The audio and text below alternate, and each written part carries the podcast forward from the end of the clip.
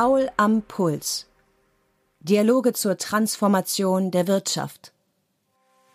Professor Dr. Stefan Paul von der Ruhr-Universität Bochum spricht mit Entscheidungsträgern über wirtschaftliche Wandlungsprozesse. Zwei Welten verbindet Frau Professor Dr. Karin Horn miteinander. Die Wissenschaft und die Publizistik. Die frühere Wirtschaftsredakteurin der FAZ lehrt heute ökonomische Ideengeschichte und Wirtschaftsjournalismus an der Universität Erfurt. Als profunde Kennerin von Hayek und Co. belebt sie die öffentliche Debatte mit pointierten Analysen des Wirtschaftsgeschehens.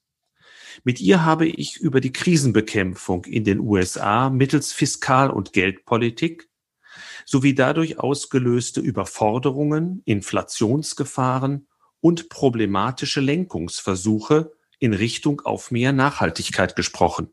Also ich finde es richtig, sich diese Zielsetzung zu, zu geben. Ich bin aber skeptisch, dass wir ähm, damit nicht eben die, die, die natürlichen Kräfte dessen, was sich entwickelt als ähm, zukunftsträchtige, innovative Branchen, dass wir das nicht damit zu sehr in eine Richtung zwingen und eben andere Richtungen damit unterbinden. Also ich bin da, ähm, ja, ich, wie gesagt, ich verstehe das Anliegen und ich, ich bin aber nicht sicher, dass ähm, eine Vorgabe von Richtungen wirklich uns dabei hilft.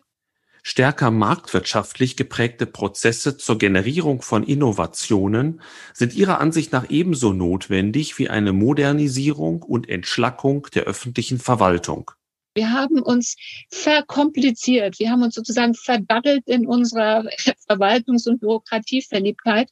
Ich glaube noch nicht mal auf der Ebene der Ausführung nachher, sondern der, der Planung von Strukturen. Das ist unglaublich schwerfällig, gehemmt durch, durch, durch Gesetze natürlich auch. Also Datenschutz ist eins, ähm, was ja per se eigentlich auch wünschenswert ist, aber offensichtlich uns in Krisenzeiten das Handeln unheimlich erschwert. Schließlich plädierte sie für die Verteidigung von Freiheitsrechten im öffentlichen Diskurs und mahnte eine intensivere und fundiertere Wissenschaftskommunikation an.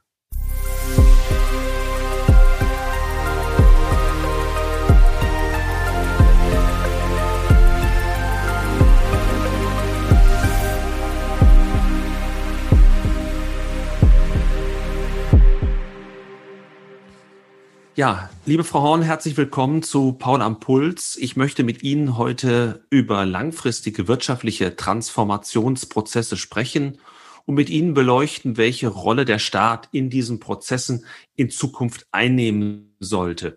Aber lassen Sie uns erstmal in der Gegenwart beginnen. Seit einem Jahr haben ja die politischen Entscheidungsträger eine dominante Rolle in der Bekämpfung der Pandemie eingenommen. Und parallel dazu gibt es, ich glaube, man kann schon sagen, weltweit eine breite Front für eine aktivere Rolle des Staates in der Wirtschaftspolitik, möglicherweise auch nach der Pandemie. Es zeichnet sich mit anderen Worten und zugespitzt eine Tendenz ab, mehr Staat, weniger Markt. Wie hoch geht Ihr Puls, wenn Sie daran denken? Das ist eine schöne Frage auch im Zusammenhang mit dem Titel dieses Podcasts. Ähm, es, also so und so. Also einerseits geht er hoch, andererseits bin ich relativ entspannt. Entspannt bin ich deswegen, weil eben in der Tat jetzt im, im Pandemie-Management ich mir kaum vorstellen kann, dass es anders hätte laufen können. Also die Rolle des Staates in der aktuellen Notsituation ist schon einigermaßen unstrittig und auch ökonomisch sehr gut begründbar. Natürlich mit den wirklich wahnsinnigen externen Effekten, die eben das Virus auslöst. Ähm, man kann auch, wenn man den Terminus benutzen will, von dem öffentlichen Gut, der, der Volksgesundheit sprechen. Und natürlich ist der Staat so etwas wie ein Versicherer der letzten Instanz. Also er ist auf jeden Fall hier gefragt gewesen. Auch wirtschaftspolitisch haben wir ähm, eine, eine klassische Situation, ähm, wo der Staat helfen kann, eben als Versicherer der letzten Instanz zu überbrücken. All das ähm, regt mich nicht auf, sondern das finde ich genau richtig. Aber ich weiß natürlich auch, dass es schwierig sein wird, so manches davon wieder zurückzudrehen. Und da fängt es dann an, dass der Puls mit dieser anfängt anzusteigen, weil sich das eben auch verbindet mit einem, mit einem Klima oder einem Trend hin zu durchaus nicht weniger, sondern eher mehr Staatseingriffen. das war vor der Pandemie schon so. Das ist, glaube ich, auch immer irgendwie ein bisschen angelegt im politischen Prozess. Das hat schlicht was damit zu tun, dass Politik verstanden wird als Gestaltung des Gemeinwesens. Das heißt, man gestaltet und man zieht sich nicht aus dem Gestalten zurück. Also die, die Binnenlogik der Politik ist eher ein, ein mehr tun und als ein weniger tun. Und ähm, dann ist die Frage, also wenn man sozusagen in dieser Logik sich erstmal findet, ist die Frage, was für Projekte werden aufgegriffen in der Politik. Ähm, und da haben wir natürlich ähm, immer auch jede Menge Partikularinteressen, die sich äußern, die sich äußern oder die, die ähm, darauf dringen, dass etwas passiert, was, was ihnen nutzt oder was wenigstens den Rivalen schadet. Man spricht da von Raising Rivals Cost. Ne? Ähm, solche Lobbys gibt es eine Menge. Das sind nicht nur Unternehmenslobbys, das sind, also hier in der Schweiz zum Beispiel ist die Bauernlobby unheimlich stark, aber natürlich gibt es auch ähm, NGOs, das sind auch Lobbys ihrer Art. All die vertreten Partikularinteressen und das zu übersetzen in etwas, was wirklich für alle akzeptabel ist, ist gar nicht so leicht. Und das mhm. ist eine Tendenz, die einfach immer da ist. Mhm. Und wenn ich, wenn, wenn ich da einmal noch, noch einhaken darf, Sie haben es ja eben schon gesagt, dass, dass es das schon vor der Pandemie gab. Da ist es vielleicht noch nicht jedem bewusst geworden. Aber wenn wir noch mal eine etwas längere Linie zeichnen, äh, dann ähm, kann man ja vielleicht sagen, dass so spätestens mit Reagan, Thatcher, also vor 40 Jahren, äh, doch eine massive Liberalisierung der Märkte eingesetzt hat, die man dann aber nach und nach wieder zurückgedreht hat in unterschiedlichen Ländern mit unterschiedlichem Ausmaß. Aber spätestens nach der Finanzkrise ist ja doch sehr viel re-reguliert worden, zumindest auf den Finanzmärkten, auf anderen vielleicht auch. Also äh, hat sozusagen auch hier wie auf anderen Gebieten die Pandemie einen Trend dann nochmal verstärkt, den wir sowieso schon hatten? Also wenn ich so in die Zukunft schauen soll, bin ich noch unsicher, wie es sein wird und wie wir das bewerten werden.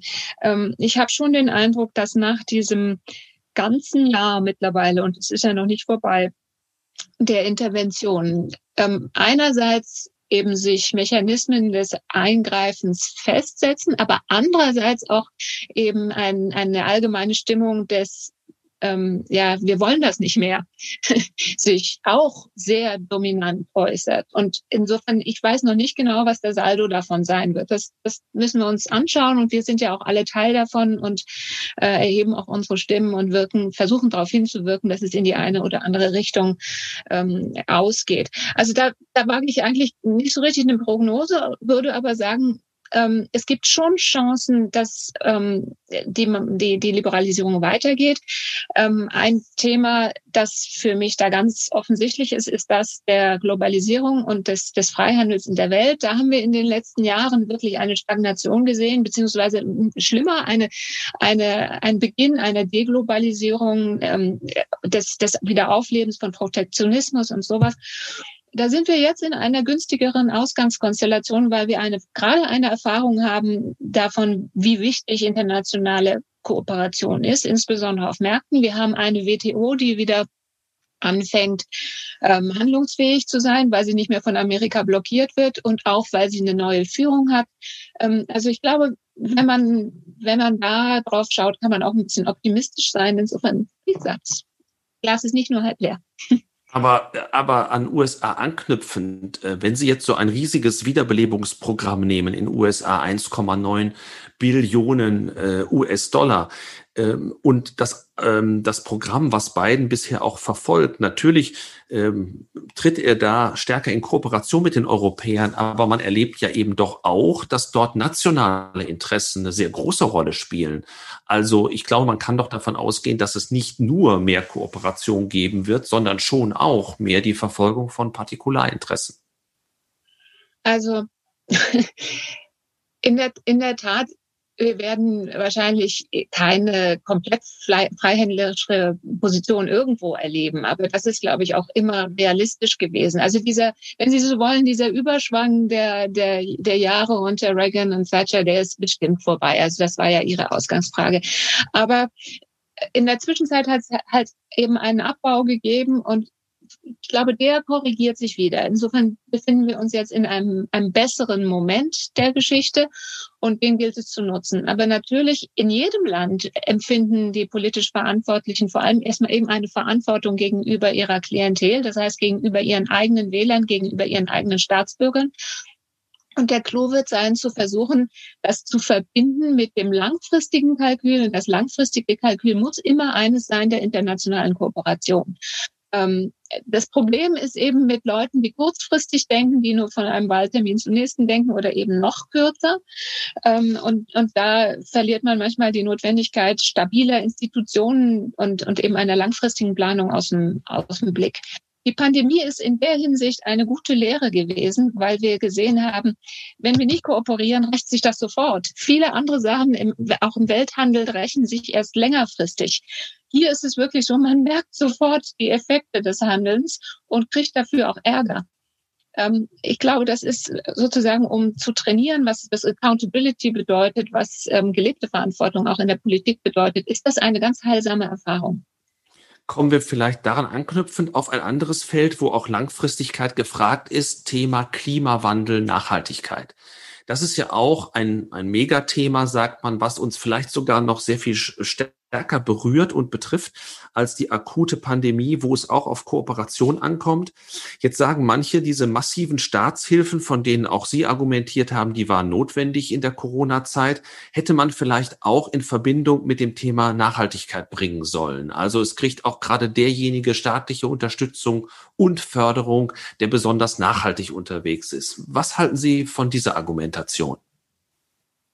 Also ich, ich finde, dass gerade in der Krisensituation jetzt ähm, unsinnig. Da ist es ein, eine, ein, ein Hemmschuh, den wir jetzt nicht wirklich gebrauchen können. Wenn ich mit den trivialen Gründen anfange, würde ich sagen, erstmal so schnell hätten wir das gar nicht auf die Reihe gekriegt. Sie müssen ja erstmal definieren, was das was da für Kriterien gelten müssen für Nachhaltigkeit. Dann müssen Sie das irgendwie in diese Prozesse der Ausbezahlung von Hilfen einspeisen. Und wir sehen ja im Moment, wie überhaupt auch schon so, dass mit dem Ausbezahlen von Hilfen ein bürokratisches Problem ist. Also es hätte uns im Moment nur stören können. Aber das ist wirklich nur die, die, die sozusagen trivialste Antwort. Die wichtigere ist, glaube ich, dass wir in dieser Situation vor allem darüber nachdenken mussten, wie wir unsere Wirtschaftsstruktur einigermaßen intakt halten. Ähm, wir haben da sowieso ein Problem nach einem Jahr Pandemie. Unser ähm, durch diese Pause sind gerade die kleinen und mittleren Betriebe wirklich an eine Schmerzgrenze und oder schon darüber hinausgekommen. Und das bedeutet, dass gerade das, was die Stärke der deutschen Wirtschaft ausmacht, geschwächt sein wird mit Folgen möglicherweise auch ein bisschen mittelfristig für das Produktionspotenzial. Ähm, und alle Hilfen, alle Überbrückungen, alle keynesianische Politik ist natürlich darauf ausgerichtet gewesen, zu versuchen, diesen Einbruch, also den strukturellen Einbruch, möglichst klein zu halten. Und das ist wichtig. Im Nachhinein kann man immer noch, wenn man meint, was machen zu müssen, kann man versuchen, Anreize zu setzen, damit eben mehr Nachhaltigkeit sich in Geschäftsmodellen niederschlägt. Aber doch nicht jetzt. Das würde im Zweifelsfalle eben diesen, diesen Strukturwandel noch verschärfen und uns damit noch mehr Probleme schaffen. Also ich finde, das ist einfach zu Unzeit, wenn man jetzt das will. Für nach der Pandemie ist es nochmal ein anderes Thema. Es ist ja schon ein sehr hohes Volumen an Staatshilfe eingeräumt worden, in Deutschland ganz besonders. Und wer weiß, wie die nächsten Monate laufen werden. Wahrscheinlich wird man auch nochmal staatlicherseits helfen müssen. Droht in dem Zusammenhang nicht auch irgendwann die Überforderung äh, des Staates? Es wird jetzt ja auch schon darüber diskutiert, dass eventuell die Schuldenbremse ausgesetzt werden soll in Deutschland. Auf EU-Ebene denkt man über eine Reform des äh, Stabilitätspakts nach, dass also die Staaten auch mehr als äh, 60 Prozent des BIPs äh, an Schuldenstand aufweisen dürfen. All das geht ja in die Richtung, dass man die Verschuldung ausweiten möchte, klassisch auch keynesianisch. Kommt man da nicht irgendwann an Grenzen? Also ähm, ja, man kommt an Grenzen. Ich, ich sehe die Grenze noch nicht wirklich erreicht und ich werde erklären, warum. ähm, also im Moment sind wir einfach in einer sehr günstigen Situation. Erstmal in, insbesondere in Deutschland, weil die Verschuldung nicht so hoch war. Das Gleiche gilt für die Schweiz. Es gilt nicht für manche anderen Länder. Ähm, aber es ist schon klar, dass man in dieser Situation sinnvollerweise auf dieses Mittel zurückgreift Und man, wir haben dadurch auch noch eine besondere Chance, dass die Zinsen aktuell so niedrig sind. Und ähm, wenn man jetzt sich, wenn man jetzt langfristig Geld aufnimmt und zu einem gesicherten Zinssatz, dann ist das wirklich eine sehr günstige Methode, wie man, wie man sich behelfen kann. Aber natürlich geht das nicht ewig. Und die Frage ist immer, ähm, also im Grunde auch gar nicht so sehr die Zinsbelastung, sondern die Frage ist, ab wann die Märkte das Zutrauen verlieren, dass die Regierungen diese Zinsen, äh, diese, ja, die Zinsen leisten, aber vor allem die Tilgung leisten können eines Tages. Also dieses Glaubwürdigkeitsproblem, das zum Teil auch Psychologie ist, das steht sozusagen im Raum oder hängt wie ein Damoklesschwert über uns. Und gerade bei den Ländern, die eben nicht so gut aufgestellt sind, kann sich das schon auch mittelfristig rächen. Also insofern, ich bin eigentlich relativ entspannt, aber wenn das so weitergeht, wird es irgendwann wahrscheinlich doch schwierig, weil wir eben in dieses, dieses Glaubwürdigkeitsproblem reinlaufen. Und dann, ja, dann ist schlecht. Ne? Und würden Sie denn sagen, dass das, was Europa sich jetzt vorgenommen hat und was sich unter der Überschrift Green Deal verbirgt, dass das das richtige sozusagen Wiederbelebungsprogramm für Europa ist? Für Europa in welchem Sinne jetzt? Als ähm als Wirtschaftsraum, der eben versuchen muss, die Schäden, die wir erlitten haben, möglichst auszugleichen und mit entsprechenden Wachstumsraten auch in der Zukunft wieder zu punkten? Also ich finde es richtig, sich diese Zielsetzung zu, zu geben. Ich bin aber skeptisch, dass wir ähm, damit nicht eben die, die, die natürlichen Kräfte dessen, was sich entwickelt als ähm, zukunftsträchtige, innovative Branchen, dass wir das nicht damit zu sehr in eine Richtung zwingen und eben andere Richtungen damit unterbinden. Also ich bin da ähm, ja ich, wie gesagt, ich verstehe das Anliegen und ich, ich bin aber nicht sicher, dass ähm, eine Vorgabe von Richtungen wirklich uns dabei hilft. Nochmal kurz zurückkommend auf die mögliche Überforderung des Staates gibt es Stimmen renommierter Ökonomen, Larry Summers ist dabei, Markus Brunnermeier aber auch, die vor einer Überhitzung der Ökonomie warnen. Besteht also vielleicht sogar die Gefahr, dass man staatlicherseits zu viel des Guten tut, um die Corona-Folgen zu beseitigen? Da muss man sich sehr den jeweiligen nationalen Fall anschauen und die Mittel, die dafür verwendet werden. Ähm, die Sorge, was Amerika angeht, teile ich schon auch. Ähm, die haben das Problem, dass sie sozusagen Sozialpolitik und Konjunkturpaket in eins werfen. Ähm, dadurch, dass sie nicht so den ausgebauten Sozialstaat haben wie wir, müssen sie den Leuten, die am untersten Ende der Einkommensskala steht, stehen, denen müssen sie helfen und das tun sie unter anderem mit diesen sogenannten Stimulus-Checks. Ähm, das heißt auch schon irreführenderweise Stimulus-Checks. Das klingt nach Konjunkturprogramm und es wird auch eine konjunkturankurbelnde Wirkung haben. Aber eigentlich ist es Relief. Eigentlich geht es darum, ähm, diesen Menschen das Überleben zu sichern. Es ist wirklich vor allem eine Unterstützungsmaßnahme. Aber eben, sie wird einen Konjunkturimpuls setzen und alle anderen Elemente dieses Ausgabenprogramms, ähm, alles was Infrastruktur angeht und auch überhaupt schon das, das nationale Impfprogramm und so weiter, All das wird Konjunkturwirkung haben. Und die Gefahr ist natürlich, dass wenn dann das ähm, über in, in, zeitlich in eins fällt mit dem Ende der Pandemie, wo dann der zurückgestaute Konsum sowieso zunimmt, wo sowieso die Produktion hochgefahren wird, dass sich das dann potenziert und dass wir dann insgesamt in ein Überschießen geraten mit dem Problem, dass dann eben eine sehr starke Nachfrage einem geschrumpften Produktionspotenzial gegenübersteht und dann haben wir eine ordentliche Preisreaktion und deswegen warnen eben ansonsten auch eigentlich eher keynesianisch eingestellte Ökonomen davor, dass das ins Auge gehen kann. Ähm, diese, diese Ankurbelungsmaßnahmen sind, wenn sie Ankurbelungsmaßnahmen sind, nur so lange gut, wie sie nicht an die, an die Decke eines eben begrenzten Produktionspotenzials stoßen. Aber das ist die, die, die Gefahr, die eben gerade im Ausgang aus der Pandemie sich stellt. Und ähm, da kann man in der Tat zu viel tun. Und würden Sie diese Sorgen teilen im Hinblick auf, sprechen wir es aus, mehr Inflation in Zukunft? Ja, das ist natürlich die Konsequenz. Also ja, die Sorge habe ich schon. Und da ist das Problem ja dann immer, ähm, ob die Notenbanken es schaffen, ähm, in, im notwendigen Ausmaß zum richtigen Moment auf die Bremse zu treten. Und das ist immer der gleiche Trade-off. Wenn Sie das zu früh machen, das auf die Bremse treten, dann, dann, dann nimmt dieser Aufschwung, dann verli verliert er wieder an Schwung und das will natürlich keiner. Ähm, und insofern kann man dann auch leicht den, den Zeitpunkt verpassen. Und Inflation ist etwas, was ich es wirkt wirklich wie ein Gift. Es wird immer mehr und es wird deswegen, wird deswegen immer mehr, weil es sich dann auch in den Erwartungen festsetzt.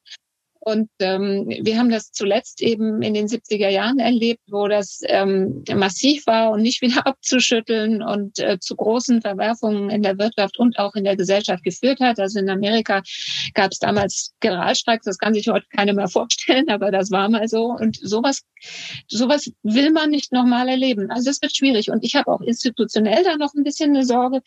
Ähm, also es war immer klassischerweise ganz hilfreich, dass es eine Unterscheidung gab zwischen Geldpolitik und Fiskalpolitik. Das verschwimmt und verschmilzt immer mehr. Und jetzt haben wir institutionell in Amerika eben da auch eine gewisse Nähe der Institutionen zwischen Finanzministerium und, und äh, Notenbank in der Person von Janet Yellen, die eine hervorragende Ökonomin ist, aber die eben als frühere Fed-Chefin ähm, im Treasury jetzt sitzt. Und ähm, dazu, es wird dazu führen, dass diese beiden Arme der, der Politik, die Wirtschaftspolitik äh, verantwortet, miteinander verschränkt sind. Und vielleicht ist das dann eben auch nicht so gut.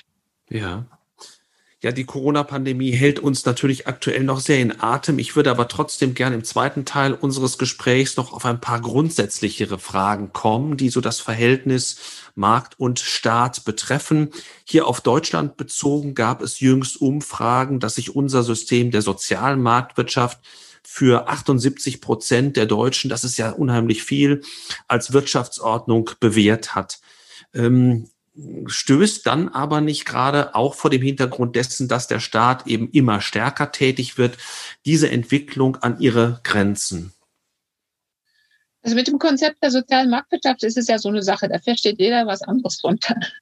Ähm, das Konzept ist ja auch so angelegt. Also es sollte ja nie ein starres Korsett sein, sondern Müller-Armack, der das, der den Namen auch geprägt hat, hat immer gesagt, es soll etwas Atmendes sein, ähm, das aber irgendwie das Soziale mit dem Markt verschränken und verbinden soll. Gut, das äh, glänzt vor allem durch Wahrheit und so passiert es, dass den einen es eben nicht genug sozial ist und den anderen nicht genug äh, Markt. Ähm, insofern wie gesagt, gebe ich auf diese Umfragen immer nicht so furchtbar viel.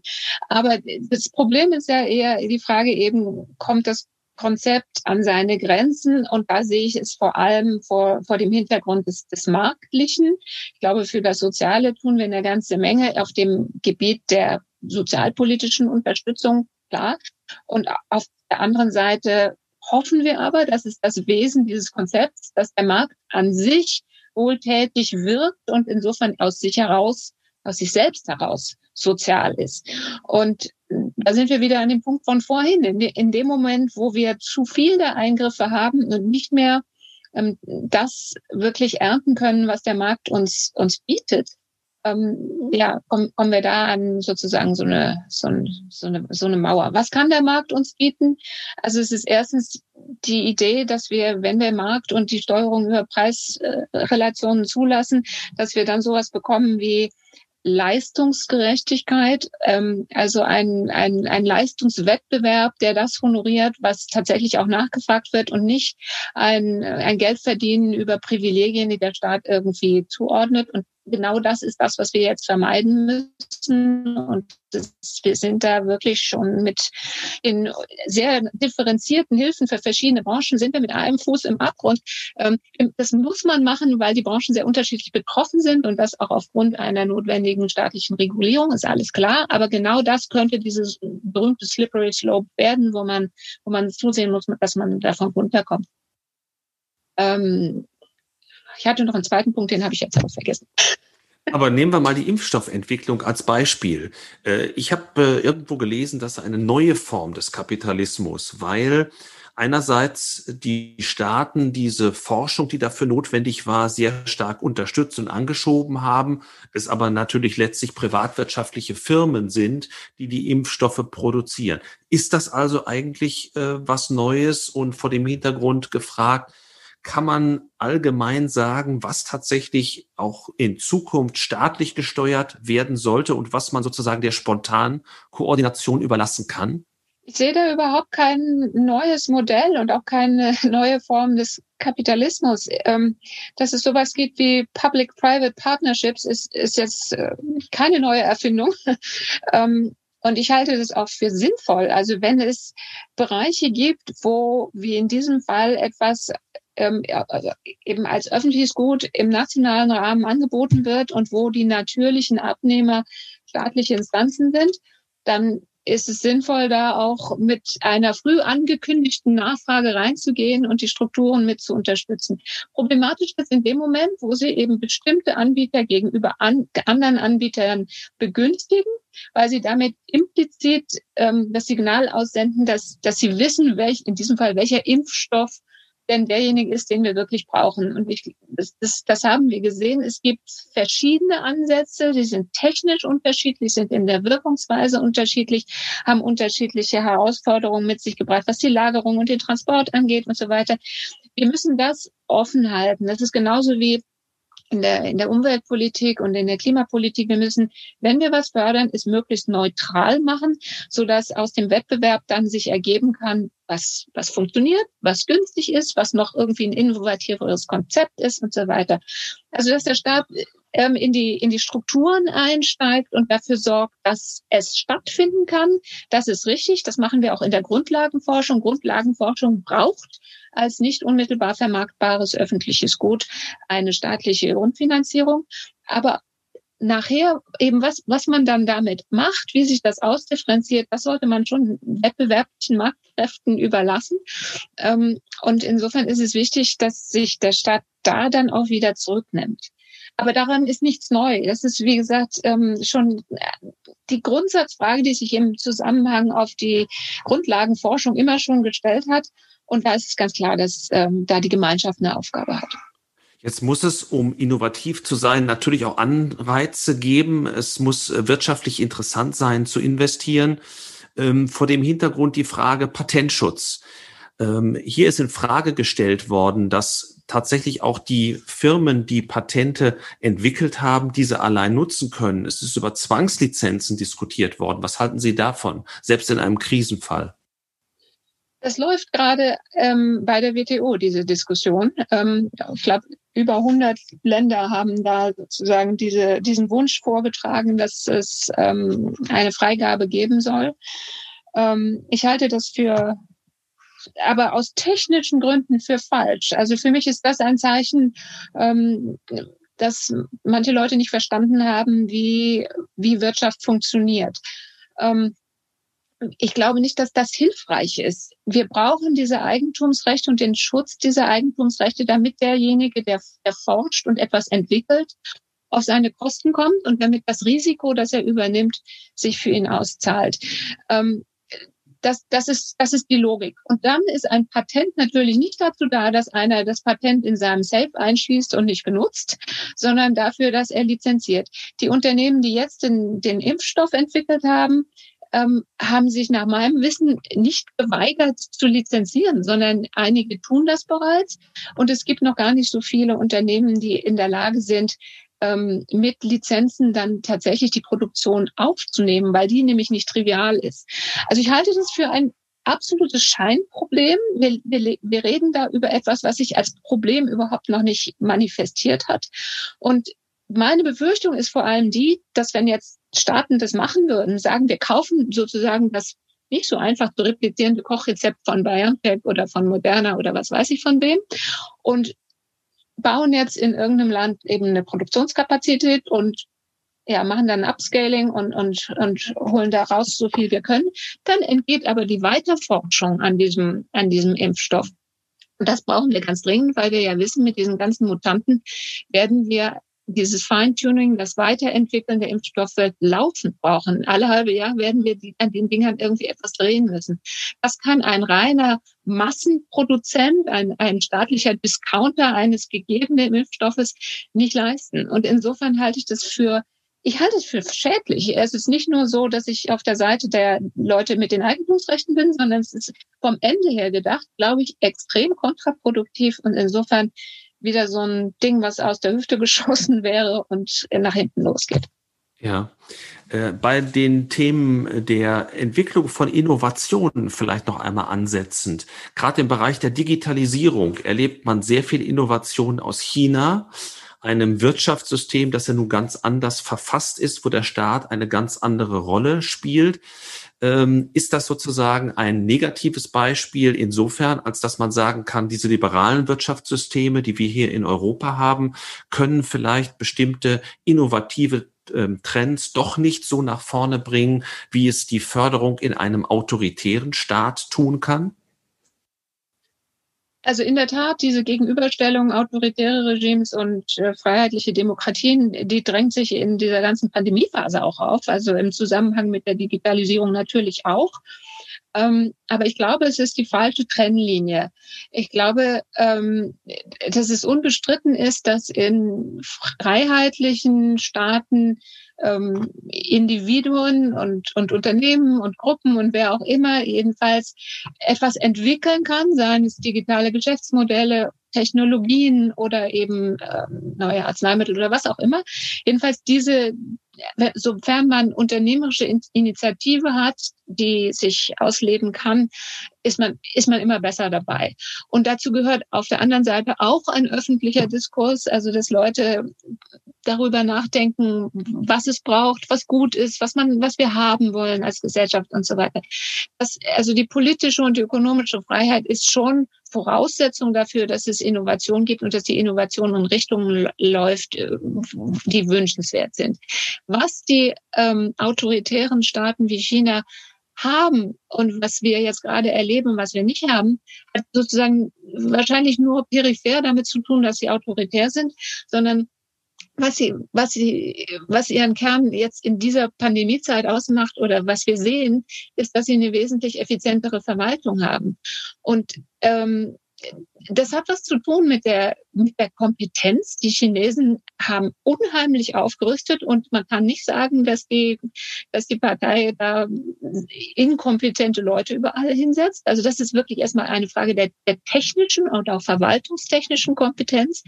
Und natürlich fallen manche Verwaltungswege leichter und lässt die Bürokratie abkürzen, wenn man zwingen kann. Und das kann ein autoritäres Regime.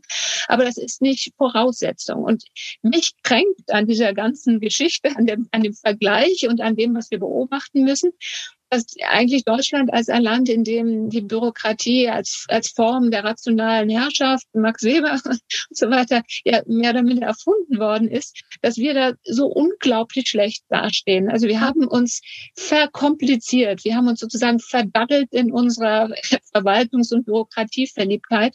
Ich glaube noch nicht mal auf der Ebene der Ausführung nachher, sondern der, der Planung von Strukturen Strukturen. Das ist unglaublich schwerfällig, gehemmt durch, durch, durch Gesetze natürlich auch. Also Datenschutz ist eins, ähm, was ja per se eigentlich auch wünschenswert ist, aber offensichtlich uns in Krisenzeiten das Handeln unheimlich erschwert.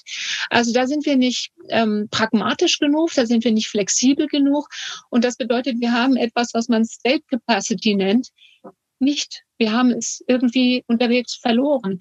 Und ich glaube, dass das auch ein bisschen ein Problem des des liberalen Diskurses ist. Also wir haben wirklich ja jahrzehntelang immer darauf gedrungen, dass der Staat kleiner werden muss, also weniger Staat, mehr Markt. Und wir haben vergessen, dass es aber auch noch Verwaltung gibt, die es braucht. Und zwar eine ja, schlanke, aber effektive, flexible, die es, es ermöglicht, auch ähm, gemein, gemeinwohlinteressierte Bürger ähm, spontan handeln zu lassen. Und das findet bei uns nicht statt. Also da haben wir irgendwie diesen blinden Fleck und das, das ähm, ist etwas, wo wir dringend nachbessern müssen. Aber der Aufstieg der autoritären Wirtschaftssysteme, würde der sich auch politisch negativ bei uns niederschlagen? Also besteht die Gefahr, dass der Rückstand, den wir wirtschaftlich haben, auch zu einem weiteren Anstieg des Populismus bei uns führen könnte? Die Gefahr sehe ich schon. Also ähm, die, die, die Kräfte, die bei uns groß werden, sind ja an den Extremen, also an den beiden Rändern des Spektrums zu verorten. Und Die einen sind autoritär rechts und die anderen sind autoritär links. Also es gibt ähm, diese, die, diese Sehnsucht danach, Dinge irgendwie möglichst schnell durchzusetzen ähm, auf, auf, auf beiden Seiten. Mir macht das äh, wirklich Sorgen. Und ich glaube, wenn man das abpuffern will, wenn man das wieder einholen will, muss man eben dafür sorgen, dass eben diese grundsätzlichen staatlichen Strukturen auch funktionieren, damit es da nicht dieses, dieses Gefühl gibt des Contrarianism. Ne? Nichts funktioniert, deswegen müssen wir alles ganz anders machen und wir wissen genau wie. Das ist immer ein ganz schlechter Ausgangspunkt. Die, die Verstärkung sozusagen der staatlichen Infrastruktur ist das eine. Auf der anderen Seite die, die Bewahrung auch des des Liberalismus, freiheitlicher Grundrechte. Dafür stehen Sie ja auch als Person. Ich frage mich so ein bisschen, wie der Einsatz gerade für freiheitliche Grundrechte einerseits gelingt, ohne zugleich dann von den berühmten Querdenkern vereinnahmt zu werden, die ja auch reklamieren, wir sind zu stark eingezwängt, eingeengt in einem Gefängnis. Ähm, wie, wie kann man trotzdem sozusagen äh, plädieren für mehr Liberalismus, sich aber nicht vereinnahmen lassen von der anderen Seite? Also vor Vereinnahmung per se kann man sich schlecht schützen. Also wer einen vereinnahmen will, der wird das tun. Aber man kann natürlich in der Art und Weise, wie man sich äußert, eine gewisse Vorsicht ähm, walten lassen. Und dazu würde ich raten. Also man sollte auch jetzt in der Pandemie nicht ständig so tun, als ob wir in der Diktatur leben. Ähm, äh, wenn man, wenn man, wenn man immer wieder da so ähm, stark draufhaut und eben einen Contrarianism pflegt, fördert man auch die Vereinnehmbarkeit, insbesondere durch, durch rechte Stimmen. Ich, also das bedeutet, selber sollte man Maß und Mitte wahren und irgendwie die, die Kirche im Dorf lassen. Wir haben im Moment Eingriffe durch, durch den Lockdown, der die, ähm, die Ausübung unserer Freiheitsrechte begrenzen oder, oder zeitweise aussetzen. Das heißt aber ja nicht, dass die Freiheitsrechte als solche ausgesetzt werden. Da geht's schon los. Ähm, man muss wirklich darauf achten, welche Begrifflichkeiten man verwendet und wie man damit unterschwellig über Sprache auch ähm, eine Unzufriedenheit schürt, die dann aber doch zu weit geht. Mir ist auch im, im öffentlichen Diskurs häufig und gerade auch aus, aus liberaler Seite ist zu häufig ähm, eine, eine sehr allgemeine Staatskritik, eine allgemeine Unterstellung, dass Politiker nur irgendwie sich selber entweder bereichern oder, oder unsinnige, unsinnige Vor Vorschläge machen also ich finde auch das, also das Unterstellen, dass jemand übel, üble Ziele verfolgt oder, oder auch der Vorwurf, er sei dumm oder was auch immer, das würde ich alles lassen. Das sind Dinge, die übernehmen dann gerne andere, mit denen man nicht so gerne in einen Topf geworfen wird, sondern Sachkritik, konstruktive Kritik ohne Unterstellung ähm, und vor allem Lösungsansätze. Also es ist, man kann jetzt nicht einfach sagen, zum Beispiel Lockdown weg damit und bleibt dabei stehen, sondern man muss sich überlegen, wie man denn mit diesem öffentlichen Gutproblem, mit den externen Effekten, die immer noch, solange wir nicht alle durchgeimpft sind, ähm, äh, ein Problem sind, wie man denn damit umgehen will. Und einfach nur zu sagen, wie es häufig geschieht, Eigenverantwortung reicht, das reicht eben nicht. Also das, das wäre naiv und naiv sollten wir uns auch nicht aufstellen. Ich glaube, es ist immer eine Gratwanderung, wenn wir an die Korruptionsvorwürfe gegenüber manchen Politikern denken. Auf der einen Seite braucht man tatsächlich die glasklare Aufklärung, damit man weiß, was geschieht dort und wie kann man es besser machen. Auf der anderen Seite darf man das System nicht beschädigen, von dem wir alle leben. Und das ist, glaube ich, wie Sie sagen, schon rein sprachlich semantisch nicht so einfach. Mhm, aber man wächst ja an seinen Aufgaben. Aber da kommen wir auf eine weitere Frage, wenn Sie von den Aufgaben oder Herausforderungen sprechen. Ich las neulich ein Zitat. Die Mondfahrten unserer Jahre sind die Bekämpfung des Klimawandels und der Pandemie. Zitat Ende. Äh, das sind sehr langfristige Dinge. Wie kann man die Bevölkerung noch stärker für solche langfristigen Ziele, wenn ich gerade an das Klimathema denke, tatsächlich begeistern und mitnehmen? Wie kann man das, was man bei manchen Jugendlichen erlebt hat vor der Pandemie, Fridays for Future und ähnliche Dinge, wie kann man das auf die gesamte Gesellschaft übertragen? Sie haben es im Grunde schon gerade selber gesagt, also gerade die Jugend ist ja auf ganz breiter Front an diesem Thema dran und ist begeistert davon und hängt sich rein und vielleicht nicht immer so differenziert, wie man sich das wünschen würde. Aber insofern sehe ich das Problem, die Bevölkerung dafür zu begeistern, an diesem Fall gar nicht so sehr. Ähm, Wenn es aber eben dann um die Aufklärung geht, also wie macht man es am vernünftigsten? Ähm, und was, was sollte man meiden? Da sehe ich äh, wieder eine Rolle für die Wissenschaft. Und ähm, auch deswegen warne ich immer sehr davor, die Wissenschaft jetzt so sozusagen gegen die Politik auszuspielen oder dafür überhaupt zu nutzen. Wir brauchen unheimlich viel wissenschaftliche Aufklärung und nicht nur naturwissenschaftliche, sondern auch ökonomische, soziologische, politikwissenschaftliche. Ähm, und was ich mir da noch wünschen würde vielleicht, ist, dass sich auch die Wissenschaftseinrichtungen, also Universitäten, aber auch Forschungsverbünde und, und was auch immer, ähm, doch stärker in die Wissenschaftsvermittlung und die Wissenschaftskommunikation hineinbegeben würden. Also vieles, was Wissenschaft herausfindet, ist unglaublich komplex. Und wenn sich jemand ähm, beim Verein für Sozialpolitik oder sonst was in den Panel setzt, der davon keine Ahnung hat, der wird erstmal nichts verstehen. Das ist auch normal so, weil es eben eine Wissenschaftsveranstaltung ist. Aber es braucht, glaube ich, diese zusätzliche Kommunikation, die Einbindung, das verständlich machen, auch das Erklären, dass wenn bei irgendeinem Modell irgendwas rauskommt, das noch nicht der Weisheit letzter Schluss ist, sondern ein unter Annahmen erreichtes Ergebnis, das natürlich in Konkurrenz steht mit anderen Annahmen. Wir haben das, finde ich, in der Pandemiezeit ähm, mit der medizinischen Forschung fast vorbildlich erlebt, auch immer wieder diese diese Einordnung, das ist vorläufig und ähm, wir warten gespannt auf die nächste Studie und alles muss falsifizierbar sein und wird hoffentlich falsifiziert, damit wir weiterkommen.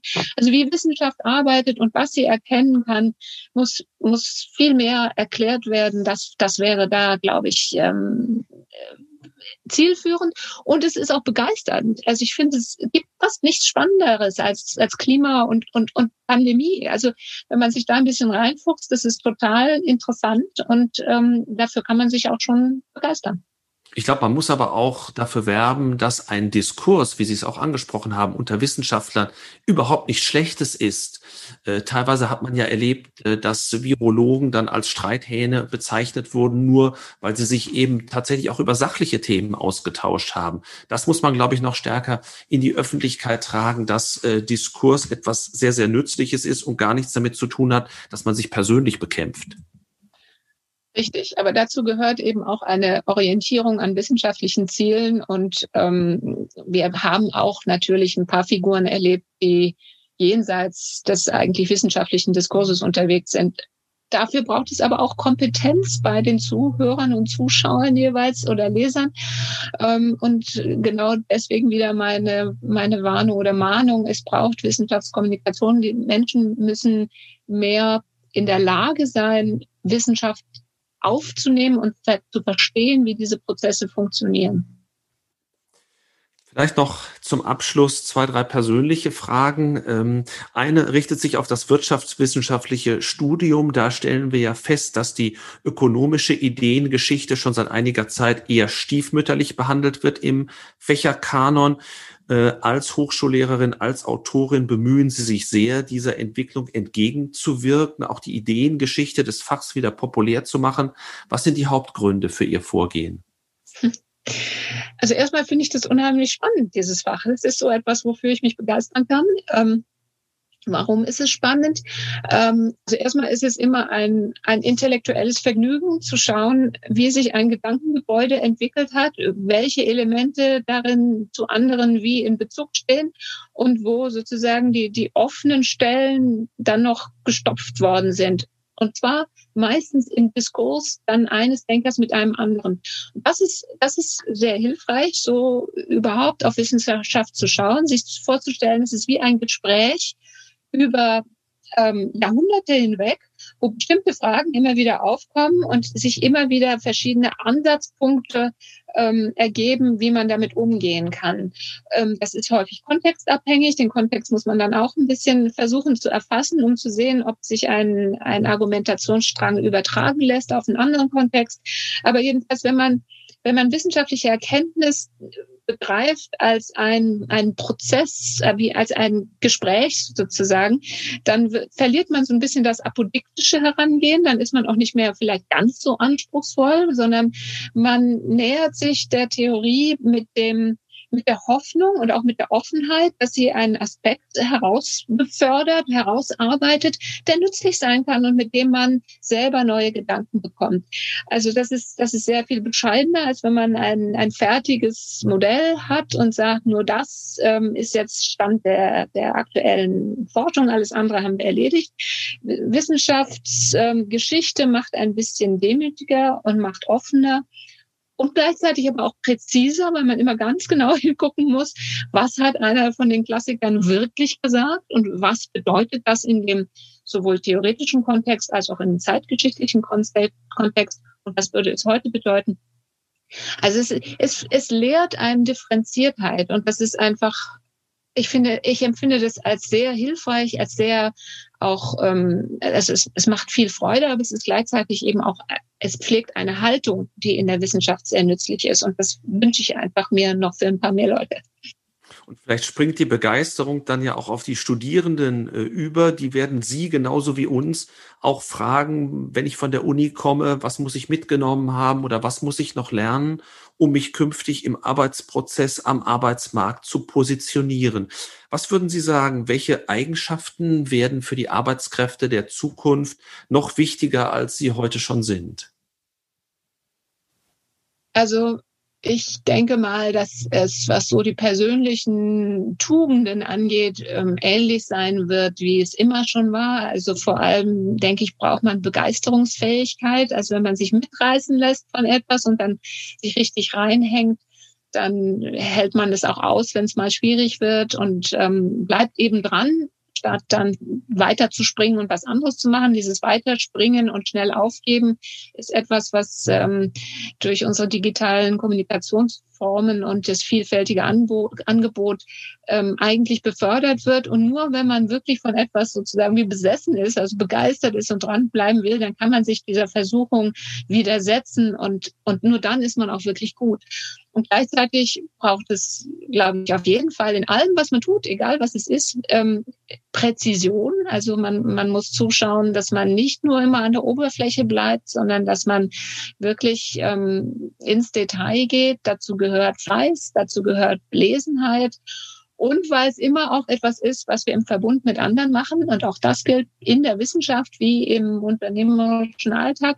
Es braucht auch immer Empathie. Also wir müssen schon ähm, zusehen, auch wie andere arbeiten, was für die wichtig ist, wie man auf sie eingehen kann. Also die sozialen Kompetenzen spielen eine große Rolle. Und auch vor dem Hintergrund finde ich unsere aktuelle Zoom und sonstige ähm, Erfahrung sehr interessant, weil wir lernen, wie man diese diese Tugenden repliziert in einem nicht realen Kontext. Und es, es funktioniert. Wir lernen es. Und ähm, das weiterzuentwickeln für verschiedene Formen der Kooperation ist, ist unsere Aufgabe. Und da bin ich ganz zuversichtlich, dass das funktioniert. Der letzte Punkt immer zum Schluss. Wir fragen, weil wir ja viel über Transformation, um Umbrüche, um Wandel diskutiert haben, nach Ihrem Motto. Wenn es einen Satz gäbe, der beginnen würde mit Transformation und dann kommt ein Gedankenstrich, wie würden Sie ergänzen? Transformation ist, ist oft eine Reise ins Blaue, aber es geht immer voran. Das finde ich ist ein wunderbarer Abschluss. Äh, herzlichen Dank, Frau Horn, dass wir heute Ihren Puls messen durften, wenn ich so sagen darf. Die Zuhörer können das natürlich nicht sehen. Sie sitzen in Zürich und Zoom hat uns heute zusammengebracht. Ich bin ganz glücklich darüber. Herzlichen Dank für das schöne Gespräch. Ich danke Ihnen, hat mir Spaß gemacht und es war schön, Sie zu sehen. Alles Gute für Sie und vielen Dank. Ebenso. Tschüss. Danke, tschüsschen.